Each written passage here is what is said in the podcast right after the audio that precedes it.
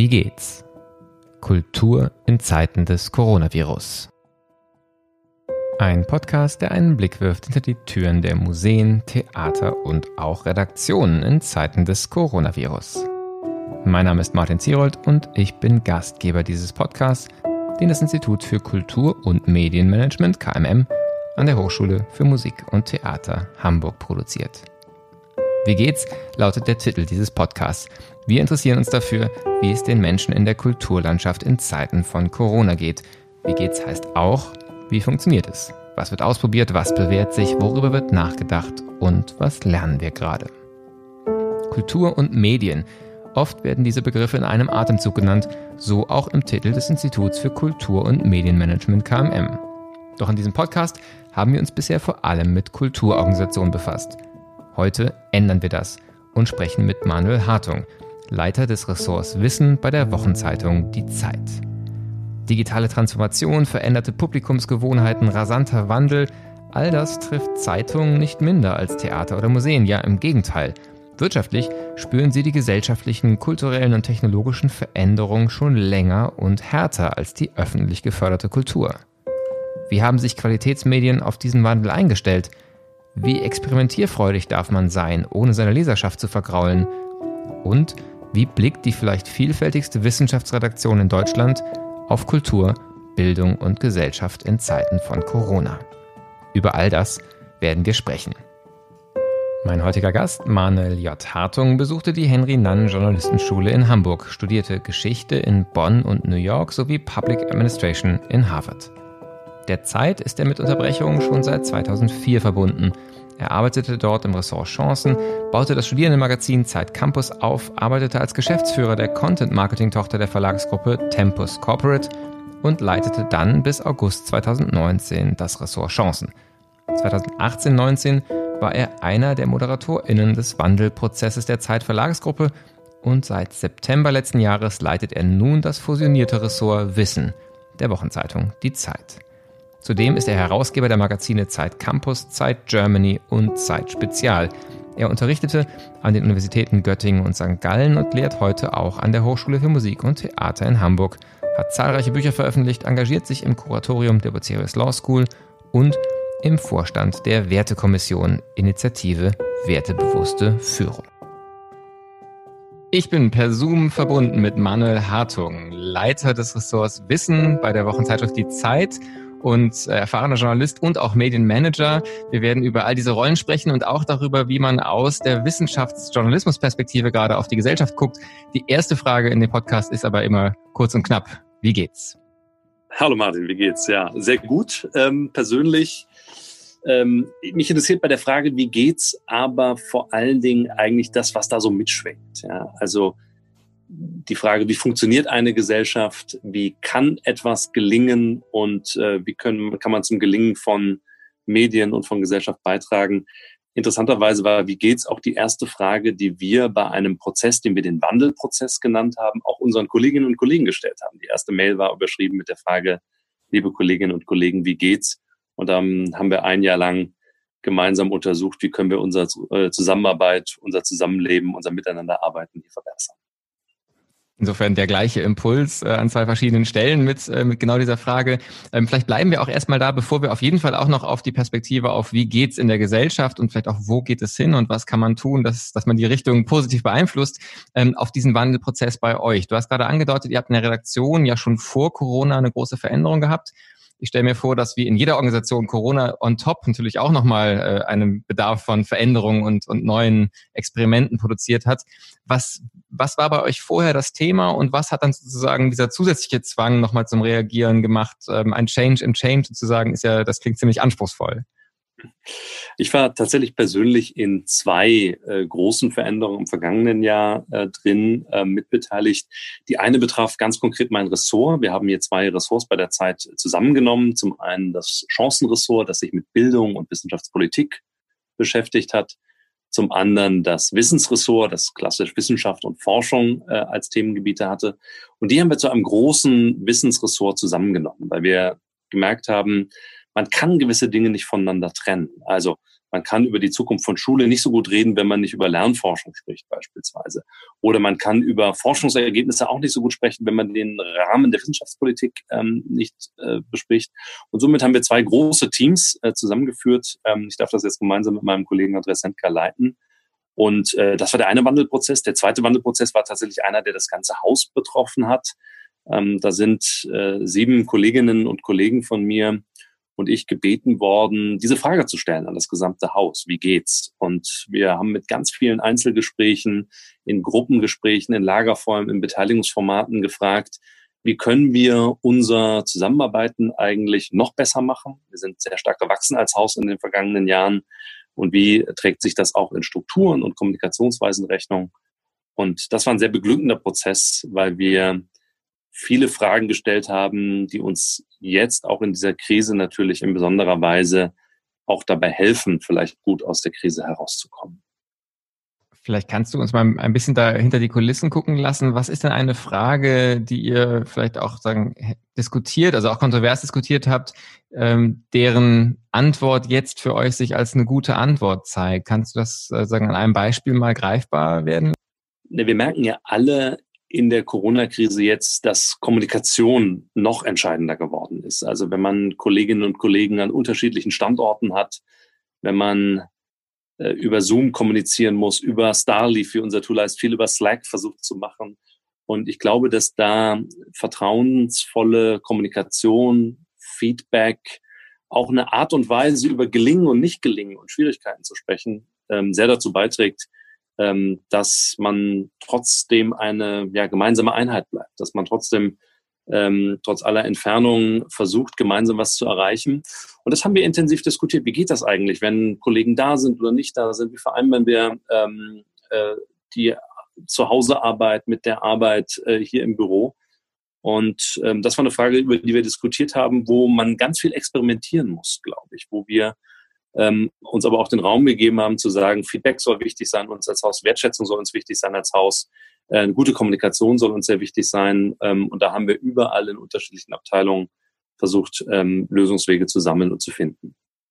Gibt es da schon so eine erste Lesson learned, ein, vielleicht auch ein, ein übertragbares, gar nicht unbedingt technisches Tool, sondern vielleicht auch eher eine Kommunikationspraxis oder ein Haltungsaspekt, von dem du sagst, das ist wirklich eine Veränderung für uns gewesen und die bewährt sich jetzt, die kann man auch übertragen auf andere Medienhäuser oder auch ganz allgemein auf andere Organisationen. So, was wäre so dein Tipp aus der Erfahrung eures Wandelprozesses? Ja, ich glaube, das ist sehr individuell für jede einzelne Institution. Was ich selber gemerkt habe, ist, dass man nicht zu wenig kommunizieren kann, sondern ähm, dass wir natürlich äh, versuchen, jetzt auch mit digitalen Hilfsmitteln äh, trotzdem eine Form von Nähe über die Distanz hinweg äh, zu erzeugen, dass man sich spricht, dass man sich austauscht, dass man offene Rückmeldungen gibt. Und ähm, da reichen manchmal die Stunden, die man an einem Tag hat und die man mit Kolleginnen und Kollegen verbringen kann, manchmal auch gar nicht aus, ähm, äh, so viel sprechen zu können, wie man könnte. Ähm, das ist keine, vielleicht für manche kein neuer Ratschlag, aber ich glaube einer, den man, dessen Wirksamkeit, deren, dessen Wichtigkeit man in dieser Zeit vielleicht noch in besonderer Weise merkt. Den man wahrscheinlich auch in allen Organisationen auch irgendwie immer wieder neu braucht und auch immer wieder neu mit, mit Leben füllen muss. Das ist, glaube ich, im Kulturbereich zum Beispiel ja auch nicht anders. Ähm, wenn man jetzt nochmal sagen, auf die nächste Ebene guckt, du hast jetzt beschrieben, wie eure interne Zusammenarbeit sich verändert hat und dass da der Wandelprozess schon vor Corona und dann natürlich auch nochmal das Arbeiten von zu Hause durch Corona Veränderungen äh, produziert hat. Jetzt haben wir ja auch gesellschaftlich spüren wir auch schon vor Corona und selbst wenn diese Pandemie nicht gekommen wäre, dass gerade ganz viel passiert, eine große Dynamik, auch viel, sagen wir, viel Besorgniserregendes. Ähm, aber vielleicht auch durch so eine Krise wie Corona auch nochmal eine Art von Chance und, und Erfahrung, dass Dinge auch anders sein können und dass Änderungen, auch, auch grundsätzlichere Änderungen doch möglich sind, als man sich sonst vielleicht im Alltag traut.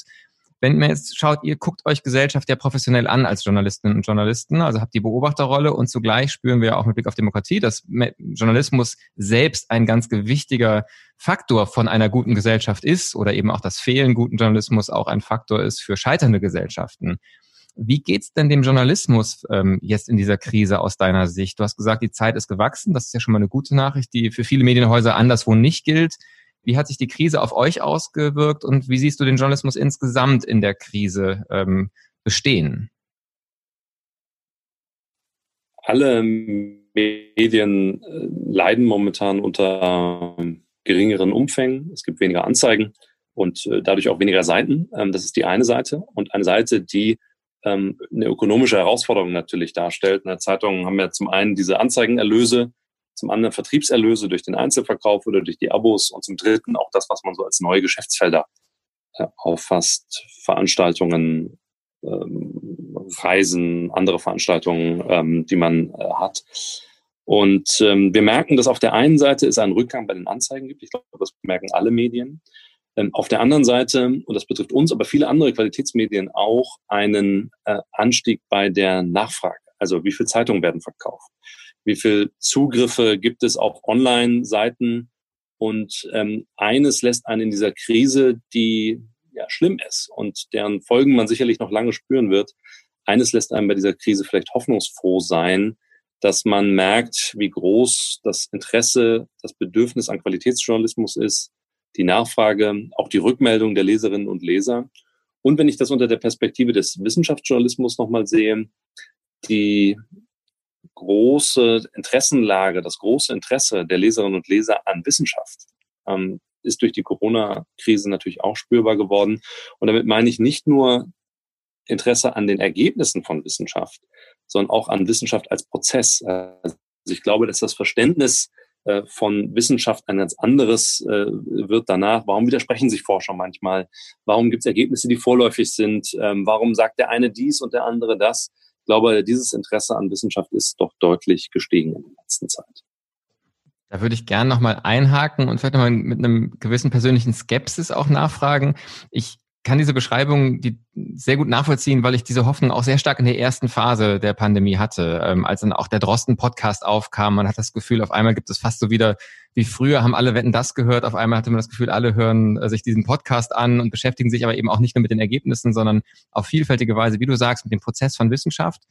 Ähm, und das ist ja wiederum auch vor dem Hintergrund der politischen Kultur ähm, und des öffentlichen Diskurses davor, mit doch einer zunehmenden Spaltung von Gesellschaft, ähm, auch dem Misstrauen gegenüber der Wissenschaft, das es vorher ja auch gab, beispielsweise, wenn man sich sowas wie Klimaleugnerinnen und Leugner anguckt, ähm, eine unglaublich gute Nachricht gewesen. Ähm, mein Eindruck im Moment ist allerdings, dass wir eigentlich doch wieder sehr zu den alten Reflexen kommen, wenn man sich auch die Kampagnen, die Personalisierung ähm, anguckt, die jetzt eben auch gerade sagen gegen manche Virologen wie ähm, Professor Drosten ähm, fahren, wenn man auch wieder guckt, dass ähm, viel wieder das Spiel, die einen sagen so, die anderen sagen so und ähm, ähm, eigentlich so eine Art Ideologisierung auch diese Debatte ja einsetzt, dass ich mich frage, ist nicht dieses Interesse an Wissenschaft vielleicht eine, die in der Leserinnen und Leserbubble der Zeit gilt, aber da vielleicht auch gar nicht so neu ist ähm, und in anderen Bereichen so ein nachhaltiger Effekt doch nicht geglückt ist? Oder bist du da optimistischer und was macht dich da optimistischer? Es gibt ja seit vielen Jahren in Wissenschaftsbarometern ähm, ist das nachgewiesen. Äh, es gibt ähm, eine gewisse Gruppe, die skeptisch ist gegenüber Wissenschaft, aber es gibt auch eine sehr große Gruppe, die sehr großes Vertrauen hat ähm, in die Wissenschaft. Und ich bin gleichwohl, trotz aller Entwicklungen in den vergangenen Wochen, ähm, die mich auch beschäftigt haben, die mich auch bestürzt haben teilweise, bin ich noch optimistisch. Ähm, ich glaube nämlich, dass die Bereitschaft einer Öffentlichkeit, sich mit sehr komplexen Fragen auseinanderzusetzen. Ja, Virologie ist ja nicht ganz einfach zu verstehen, sondern das sind Dinge, die waren für sehr viele Menschen neu. Und dass diese Bereitschaft so groß ist, ähm, finde ich sehr bewundernswert. Es gibt ja so diese Idee, die unter anderem Bernard Perksen groß gemacht hat, ähm, man brauche eine redaktionelle Gesellschaft. Also eine Gesellschaft, in der ganz viele Leute eigentlich journalistisch äh, Fähigkeiten haben, Thesen bewerten können, äh, Quellen hinterfragen können. Und vielleicht ist die Entwicklung dieses Landes hin zu einer Wissensgesellschaft, ja, die wir immer postuliert haben zu sein, aber die wir vielleicht jetzt auch werden. Vielleicht ist diese Entwicklung auch eine, die jetzt dadurch befördert wird, dass Menschen eben wissen, was sind denn eigentlich Studien? Warum sind manche Dinge unsicher? Äh, warum gibt es Ergebnisse, die vorläufig sind, die dann zurückgenommen werden? Wo gibt es gesicherte Erkenntnisse? Also ich bin eher optimistisch, dass dieses ähm, größere Interesse an Wissenschaft eigentlich bleibt. Wahrscheinlich wird der Test irgendwann sein, ob Wissenschaftler als Beruf eigentlich ein ähm, ja, besonders beliebter Beruf plötzlich bei einer gewissen Generation ist. Aber warum, warum soll es nicht so sein, dass die heute 14-, 15-Jährigen, wenn sie sich für ein Studium entscheiden, sagen, vielleicht möchte ich auch Wissenschaftler werden, vielleicht möchte ich Virologe werden oder was anderes studieren. Ich bin da sehr gespannt, was wir in einigen Jahren äh, erleben werden. Aber ich bleibe optimistisch.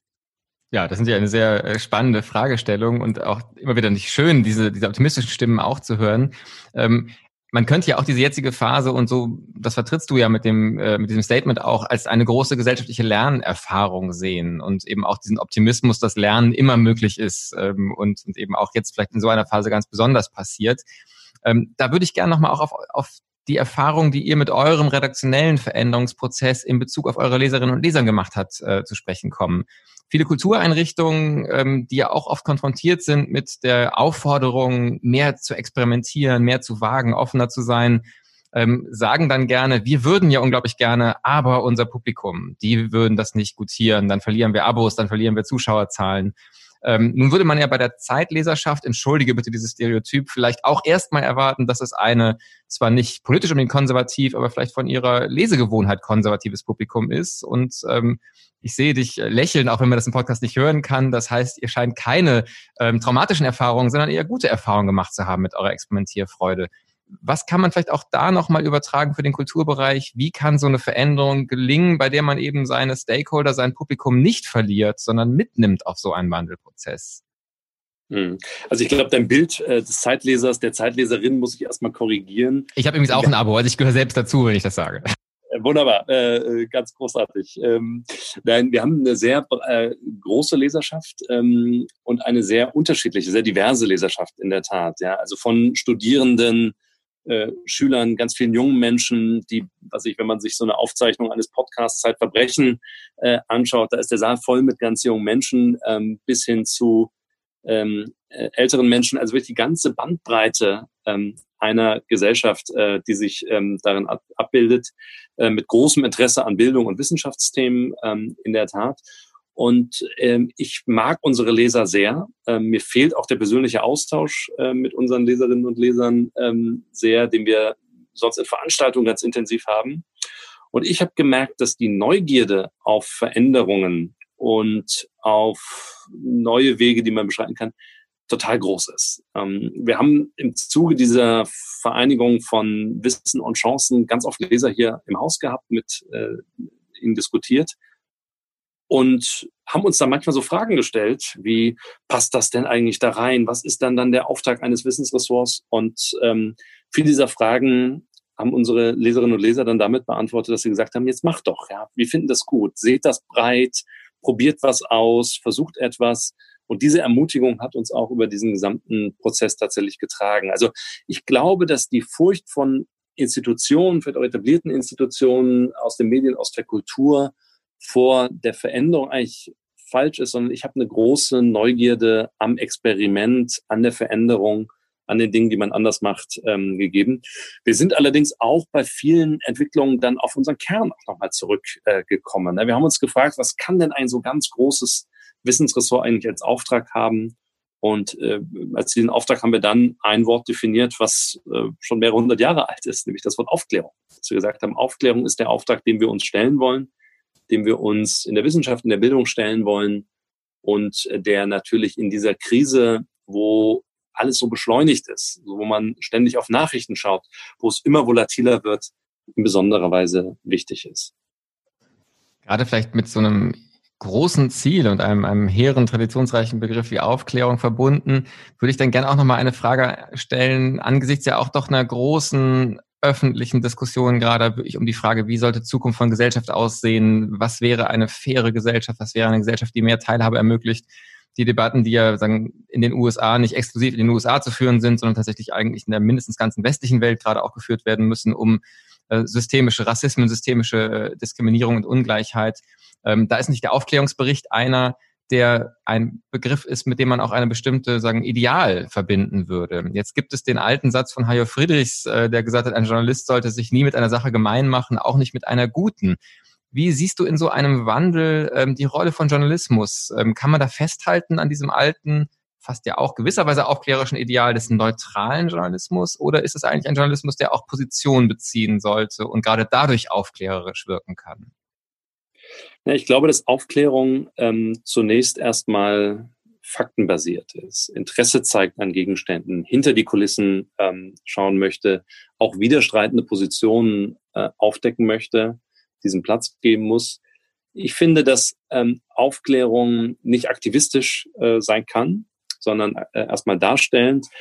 Ähm, aber Aufklärung sollte äh, die Leserinnen und Leser, auch eine Gesellschaft, ähm, sollte ermöglichen, äh, dass man selber aufgeklärt aktiv werden kann. Also ich glaube, ähm, die, man, man darf eine Rolle als Journalist tatsächlich äh, sehe ich als eher als neutral, als beobachtend, als aufklärerisch in einer gewissen Distanziertheit. Aber gleichzeitig muss, glaube ich, äh, Journalismus Menschen ermöglichen, eigene Entscheidungen zu fällen, für etwas einzutreten ähm, und damit auch zu ja, aktiven Bürgern in einer aktiven Bürgergesellschaft zu machen. Bei dem, ähm, sagen, bei diesem Plädoyer würde ich jetzt unglaublich gerne mal ähm, sagen, stiller, unsichtbarer Gast in einer Redaktionsbesprechung sein und erfahren, wie ihr zum Beispiel im Wissensressort diese Neugierde und diese Beobachtung aus den verschiedenen Disziplinen, die da ja auch vertreten sind, wie du beschrieben hast, auf aktuelle Fragestellungen äh, diskutiert. Vielleicht kannst du uns einmal so ein bisschen an den Tisch mit rannehmen. Ähm, ich stelle es mir als ein unglaubliches Privileg vor, dass es ja so eigentlich auch zum Beispiel in Hochschulen kaum gibt, aus ganz verschiedenen Disziplinen Woche um Woche aktuelle Themen auch erstmal zu diskutieren und einen Zugang zu entwickeln und dann dazu auch zu schreiben. Ähm, was sind denn Themen, die euch im Moment als Redaktion aus einer sagen, wissensbasierten Perspektive mit Blick auf Gesellschaft beschäftigen, die ihr vielleicht auch kontrovers diskutiert, ähm, die sich dann sagen in, in der Zeitschrift natürlich auch äh, widerspiegeln? Mhm. Wir haben intensiver diskutiert, heute beispielsweise über die Frage, wie Schulen ähm, gestaltet werden können nach der Krise. Also ist dieses große Bedürfnis, was wir ähm, momentan in unserer Gesellschaft verspüren, nach einem Regelbetrieb, ja, nach einer gewissen Form von Normalität, ähm, die zurückreicht an das, was wir vor der Krise kannten, ist das eigentlich gut? Ähm, ist das eigentlich realistisch, ähm, dass das so ist? Oder müsste sich eigentlich ein Bildungssystem ganz anders neu aufstellen. Und da, da debattieren wir durchaus auch kontrovers. Ähm, ich persönlich glaube, dass gerade die Bildung sich jetzt in dieser für die Post-Corona-Zeit rüsten muss, sich verändern muss. Und das ist nicht eine rein technische Frage, dass man irgendwie digitaler wird, ja, oder andere Strukturen schafft oder damit umgeht, dass man vielleicht nicht die ganze Woche wieder in der Uni oder in der Schule sein kann, sondern es geht eher um so eine Form von adaptiver Veränderung, ja, einem Wertewandel ähm, in Institutionen ähm, hin zu mehr Freiheiten, mehr Selbstbestimmtheiten ähm, und auch der Frage, wie man eigentlich dieser ungewissen Welt ähm, Raum gibt. Ja. Also wenn Bildung was kann, dann aus meiner Sicht, dass sie Ungewissheiten ja produktiv versucht zu nutzen. Ja, also so eine Art Verunsicherungsfähigkeit lehrt, äh, indem man auch Widersprüchlichkeiten aufzeigt. Ähm, und das finde ich eine schöne Zukunftsvision äh, für Schule insbesondere oder für Bildung und, und Bildungsinstitutionen. Äh, und da, wie das gelingen kann, konkret, ja, wie so ein Auftrag erfüllt werden kann, darüber kann man natürlich total kontrovers diskutieren ähm, und das ähm, tun wir. Also ich frage mich, wie groß die Auswirkungen auf die Welt nach Corona sein werden. Ähm, werden wir aus dieser Erfahrung der vergangenen Monate etwas gelernt haben? Werden wir uns verändern? Ähm, wird unsere Gesellschaft sich verändern? Werden vielleicht andere Dinge wichtiger sein als vorher? Also ist die Familie plötzlich wichtiger als Bekannte? Welche Rolle spielt Konsum? Welche Rolle spielt Reisen? Welche Rolle spielt diese Hypermobilität, die wir entsprechend hatten? Und ich glaube, da gibt es viele Veränderungsfelder, denen man sich mit Wissenschaft im Hintergrund äh, sehr gut versuchen kann zu nähern. Und ich höre ähm, raus und will das einfach nochmal kurz auch nachfragen, dass du da schon auch eher die optimistische Perspektive hast, dass du solche Veränderungen kommen siehst oder zumindest für möglich hältst. Ähm, was ist denn aus deiner Sicht zu tun? Also jetzt vielleicht gar nicht an den Journalisten gefragt, da hast du ja schon gesagt, dass du auch erstmal die neutrale Position, die distanzierte Position ähm, für wichtig hältst. Ähm, aber als Bürgerinnen und Bürger, ähm, die sozusagen sich auch einbringen, welche Chancen siehst du vielleicht auch als Beobachter ja auch von Kulturorganisationen? Welche Rolle siehst du auch von Kulturorganisationen auf dem Weg, diese Tür, die sich vielleicht gerade aufgetan hat, auch zu nutzen und durchzugehen und sie nicht einfach wieder zufallen zu lassen? Mhm. Ich würde mir wünschen, dass auch Kulturorganisationen noch stärker ähm, Gesprächspartner in einem öffentlichen Diskurs sind. Da bemühen sich viele schon sehr drum. Bei vielen gelingt das auch sehr gut. Ähm, und es gibt ja den Satz, äh, den, glaube ich, Steven Walter gesagt hat, äh, den du in einem der vergangenen Podcasts der hattest, dass eigentlich jede Kulturorganisation auch eine Medienorganisation ist. Und der Satz hat mich schon auch beschäftigt, ähm, seitdem ich ihn zum ersten Mal vernommen habe, weil ich glaube, dass das auch eine Rolle sein kann in einem gesellschaftlichen Gespräch. Ein äh, Theater, was über die bisherigen äh, Zielgruppen hinausgeht, ähm, ein Museum, was sich öffnet, was versucht, möglichst viele Menschen zu integrieren, auch miteinander ins Gespräch zu bringen. Und auch Medien haben, glaube ich, diese Verantwortung, äh, Menschen miteinander ins Gespräch zu bringen, auch Menschen sehr unterschiedlicher Meinung. Es gibt ja die Aktion Deutschland spricht, die ähm, die Zeit und eine Reihe von anderen Medien ähm, mitgestalten, wo Leute unterschiedlicher politischer Meinung an einen Tisch kommen und sich austauschen können in einem zivilisierten, einem sachlichen Gespräch ähm, und versuchen, die andere Seite entsprechend zu verstehen. Und ich glaube, dass eine solche Aktion auch Polarisierungen in einer Gesellschaft auflösen kann. Und das ähm, wäre, glaube ich, ein Wunsch, dass wir das gesellschaftliche Gespräch tatsächlich intensivieren. Also auch, dass aus dieser Situation wir sind alle irgendwie zu Hause in unseren Screens, wir reden nicht so richtig, weil das öffentliche Leben nicht so stark stattfindet. Ähm, die Menschen, die ähm, öffentlich arbeiten, ähm, die auch, auch die haben ein anderes Sozialleben ähm, als vorher, aber dass wir gleichwohl als Gesellschaft miteinander ähm, im Gespräch bleiben. Und ich glaube, da können Hochschulen, da können Kulturinstitutionen, da können Schulen ähm, auch ihren Teil zu beitragen auch nochmal eine sehr spannende Frage und auch Perspektive, die sich daraus ergibt. Tatsächlich die Frage, was können Kultur- und Medienorganisationen voneinander lernen ähm, und sich wechselseitig inspirieren, wenn man diese Analogie ähm, ernst nimmt und weiterdenkt. Vielleicht können wir darüber bei einem künftigen äh, Podcast-Gespräch auch weitersprechen. Das ja. fände ich sehr, sehr spannend. Für heute müssen wir zum Ende kommen. Die letzte Frage ähm, will ich aber nicht unterschlagen, weil ich sie gerade auch sehr, sehr spannend finde angesichts der vielen, vielen Themen und der vielen Impulse, die du durch deine berufliche Praxis ja Woche um Woche hast. Was ist für dich ein Inspirationsort? Vielleicht auch ein Ort, nochmal in ganz andere Modi und Perspektiven zu kommen, als sie sicherlich der, der Wochenzeitungs-, äh, mit sich bringt.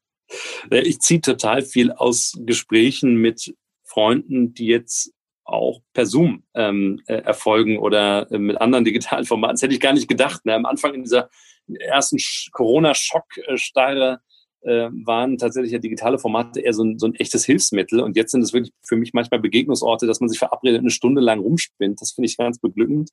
ansonsten habe ich gemerkt, dass diese zwei Pole Kultur und Natur mich schon äh, sehr beschäftigen.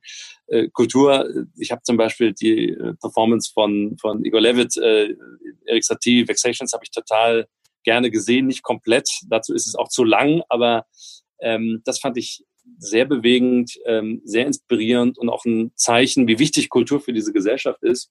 Und eine zweite Entdeckung, die ich gemacht habe, ist so eine App vom Naturkundemuseum, die heißt Naturblick. Ähm, und da kann man ähm, Vogelstimmen äh, erkennen lassen, ähm, beispielsweise.